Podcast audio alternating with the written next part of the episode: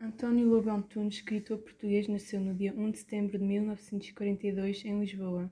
Conquistou já muitos prémios e mantém-se como um dos autores portugueses mais ativos do momento.